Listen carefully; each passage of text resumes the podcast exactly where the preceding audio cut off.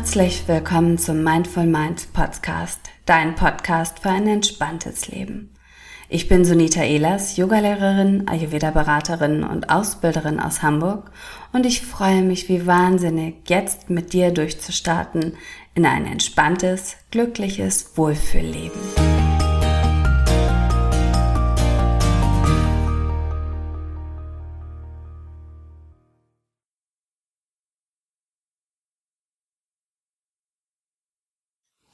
Ja, hallo, mein Name ist Rabea Klatt. Ich bin Bewegungstherapeutin, Yogalehrerin und Heilpraktikerin, derzeit in Lübeck tätig. Und ich bilde seit letztem Jahr mit Sunita Ehlers, mein besonderer Gast hier, oder wir haben eigentlich, wir begasten uns so gegenseitig, ähm, Leute aus, die ähm, zur Yin-Yoga-Lehrerin ausgebildet werden wollen. Und Sunita, kannst du dich mal ganz kurz vorstellen? Ja, das mache ich natürlich gerne. Ich bin Sunita Ehlers, ich wohne in Hamburg und ähm, ja, gemeinsam bilden wir die Yin-Yoga-Lehrerinnen angehende aus und auch ähm, in der Aufbauausbildung. Ich ähm, unterrichte in Hamburg Yoga, aber mache auch im Online-Bereich relativ viel. Alles unter dem Mantel Achtsamkeit, ganzheitliche Gesundheit, Yoga, Mindful Movement und ähm, ja, auch Yin-Yoga unter anderem. Hm. Und heute habe ich nämlich gedacht, also was ja ganz spannend ist, also was mich ja persönlich ja auch interessiert, war das bei dir eigentlich von Anfang an klar, dass du Yogalehrerin werden möchtest? Oder wie war das? Wie bist du dazu gekommen? Das würde mich mal interessieren. Ich finde es eine total spannende Frage, weil das wirklich eine Frage ist, die immer auftaucht. Und mhm. auch ähm, in, also ich bilde hier in Hamburg auch Yoga-Lehrerinnen aus über ähm, einen Jahreszeitraum in 200 oder 300 Stunden. Und auch da ist es immer wieder dieselbe Frage, weil es gibt äh, Menschen, die wissen sofort, dass sie es möchten und Menschen, die sind einfach noch unsicher. Und bei mir war es so, dass ich jahrelang in einem Beruf oder in unterschiedlichen Berufen gearbeitet habe. Ich habe relativ viel gemacht schon vorher. Mhm. Ähm, aber ich hatte immer das Gefühl, dass irgendwas fehlt, dass dass ich irgendwie nicht hundertprozentig zufrieden und glücklich bin, dass es irgendwie nicht das ist, was, was mich ausfüllt. Und als ich vor Jahren meine allererste Yoga-Lehrerinnen-Ausbildung absolviert habe als Teilnehmerin, ähm, war mir tatsächlich relativ schnell klar, dass ich auch unterrichten möchte. Und mir war auch schnell klar, dass ähm, ich nicht nur das reine Unterrichten machen möchte, sondern dass ich auch ähm, theoretische Sachen weitergeben möchte, also dass ich auch ausbilden möchte. Und so mhm. habe ich äh, ganz schnell wirklich nach meiner ersten 200 Stunden Ausbildung entschieden, ich mache noch 300 Stunden obendrauf und habe mich dann auch direkt in der Zeit schon als Dozentin, als Ausbilderin ausbilden lassen.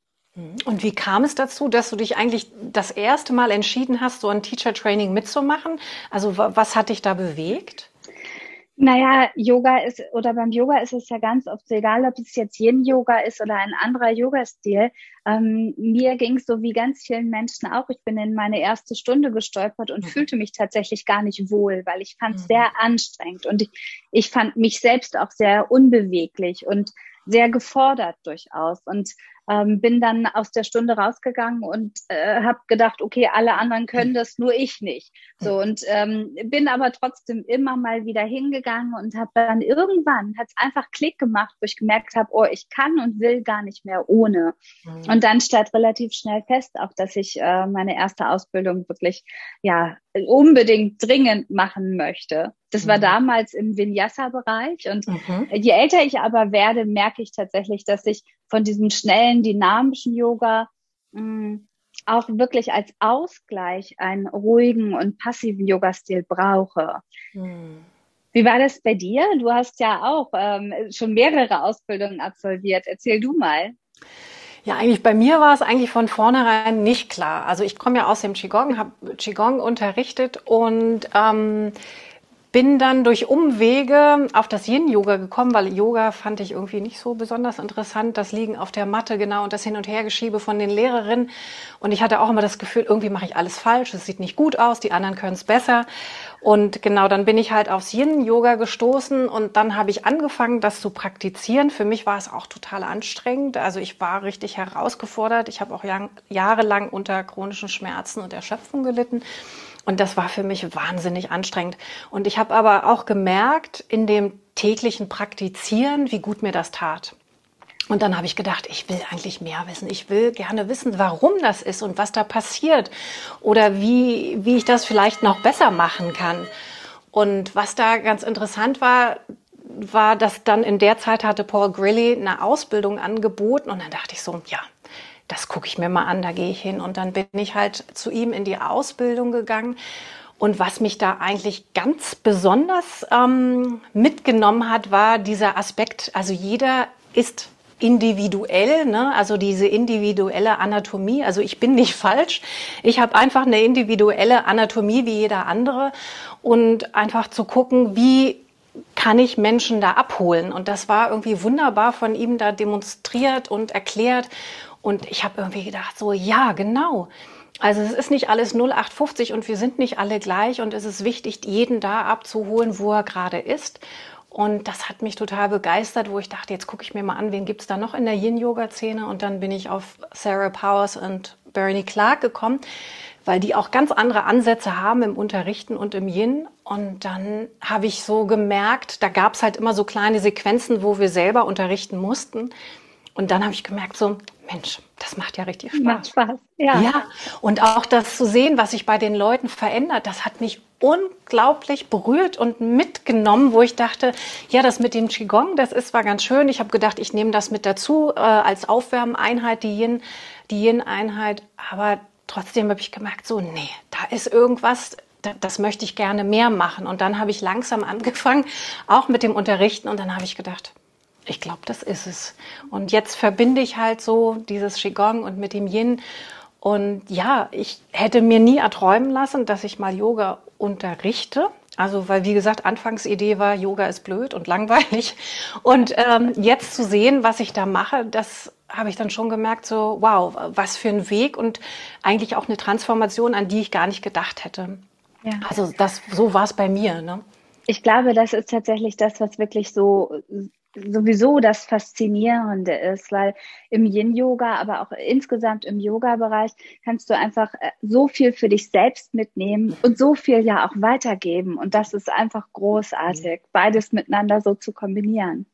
Ja, und ich glaube, bei dem Yin-Yoga, also was ich für mich ganz besonders fand, war, dass das so eine Reise zu mir selbst war. Also einmal diesen Moment zu haben, also in der Haltung zu füllen, also mit mir zu füllen und nachzuspüren, wie es mir eigentlich geht.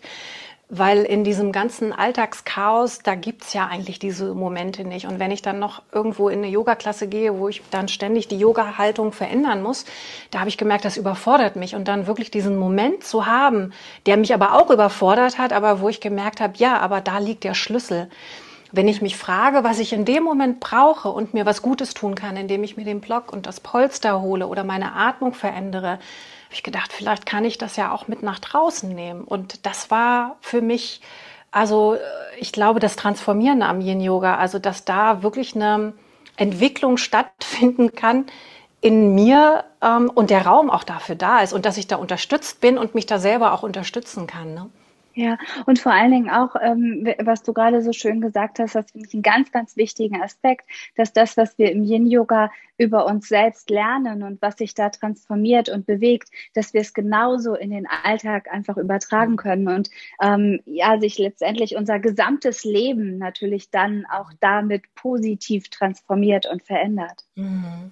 Ja, weil, also ich finde das auch ein ganz wertvoller Moment, den ich eigentlich auch immer so meinen Schülern mitgebe, dass ich dann, ich glaube, ich habe es auch schon mal gesagt, also dass das eigentlich ein Mikrokosmos ist im Makrokosmos. Also das, was ich hier lerne, also indem ich entschleunige und mir auch mal den Raum für mich gebe, das, das, das macht ja einen Eindruck auf mich als, als innere Person. Also ich sage immer, das ist so, also äh, in die Freundschaft mit sich selbst gehen dann. Ne? Und wenn ich wirklich merke, ich hole mich da, wo ich gerade bin, wächst ja ein unglaubliches Vertrauen. Und wenn ich dieses Vertrauen entwickeln kann, einfach nur mal in dieser Yin-Yoga-Stunde, kann ja auch eine andere Art von Yoga sein, und dann habe ich schon mal diese Erfahrung gemacht, die mir gut getan hat. Und dann kann ich das wirklich nehmen mit nach draußen und da auch einfach mal innehalten und fragen, tut mir dieser Mensch gerade gut oder tut mir dieser Ort gerade gut oder das, was ich mache, gerade gut oder was brauche ich in dem Moment. Ne? Also das ist, ich finde, ja, das ist ein, ein wahnsinnig wichtiges Handwerkszeug oder Hilfswerkzeug, was ich da mitnehmen kann auch. Ja, ich sehe, ich kann da tatsächlich gar nicht so viel zu ergänzen, weil ganz genau so sehe ich es auch. Ja. Was einfach für dich selbst so wohltuend ist, für, für insgesamt die Entwicklung bei sich selbst wohltuend ist. Ähm, nichtsdestotrotz liebe und genieße ich das Unterrichten vom Yin-Yoga ebenso sehr, weil ich genauso auch merke, dass in dieser schnelllebigen, aktiven Zeit ich ganz viel Ruhe brauche und mhm. auch äh, dieses Unterrichten Ruhe auch in mein eigenes inneres System transportiert. Ja, ja, und ich finde auch so ähm, auch wenn, keine Ahnung, wer jetzt zuschaut, auch wenn du vielleicht nicht an dem Punkt bist, wo du sagst, ich möchte jetzt Lehrerin werden, aber ich finde, ähm, so ein, also dieses, also ein Teacher Training ist eine unglaubliche Chance, etwas über sich selbst ja. zu lernen und zu vertiefen. Also sei es nicht nur über die eigene Bewegung, sondern auch über die Bewegung der anderen Menschen und das ist unglaublich bereichernd und also bei mir, wie gesagt, ich wusste nicht, wo es mich hinbringt. Aber also diese Momente zu haben im Teacher Training, die waren für mich total wichtig. Das war im Grunde fast wie so eine intensive Therapiesitzung. Also ich habe da unglaublich viel über mich gelernt. Also jetzt nicht nur im Erzählen, sondern über meinen Körper. Ne? Also das ist ja, glaube das, was ja in der heutigen Zeit einfach entfällt. Wir sind ja so sehr im Kopf, dass wir ganz vergessen, was kann uns eigentlich unser Körper erzählen. Ja, und vor allen Dingen natürlich auch die Zeit, die wir im Yin-Yoga haben, die Zeit, das zu spüren und zu fühlen und wahrzunehmen, was wirklich im mhm. Körper passiert, aber natürlich auch geistig, emotional. Mhm. Ganz genau. Ja, schön. Ja, vielen Dank. Also ich ich finde so eine Gespräche immer ganz bereichernd, weil das zeigt auch mal, es sind Dinge oder äh, Schicksale, die nicht linear verlaufen, sondern wir machen in unserem Leben hier, ähm, wie sagt man, Detours gehen mal nach rechts, mal nach links und all das prägt uns ja und all das bereichert uns ja und wir kommen vielleicht irgendwo an, wo wir uns das hätten gar nicht erträumen lassen. Also was denke mal bei uns beiden ja auch so ist. Also wenn ich mir sehe, wie mein Leben angefangen hat und wo ich heute bin, also ne, das, das erträumt man sich nicht, aber ich glaube, diese Offenheit auch zuzulassen, zu lernen und gucken, was aus dem Lernen und Verstehen entsteht, das ist so ein ganz wertvoller Moment im Leben auch, denke ich. Ja, auf jeden Fall. Auf ganz ja. genau so. Prima. Gut, dann, also, dann hoffen wir mal, dass es dich inspiriert, dran zu bleiben und auch vielleicht mal zu gucken, ja, na, wonach ist mir eigentlich? Möchte ich mehr über meinen Körper kennenlernen? Was gibt es für Tools? Wie geht's mir in, in meinem Yoga, das ich gerade mache? Wie bereichert das mein Leben? Weil so ein Stück Reflexion ist auch immer wieder so ein Stück Bereicherung, was ich mir dann in meine le nächste Lebensphase mitnehmen kann. Dann ganz lieben Dank für das schöne Gespräch, Sunita, und auf bald, würde ich sagen. Auf bald. Ich danke dir. Tschüss.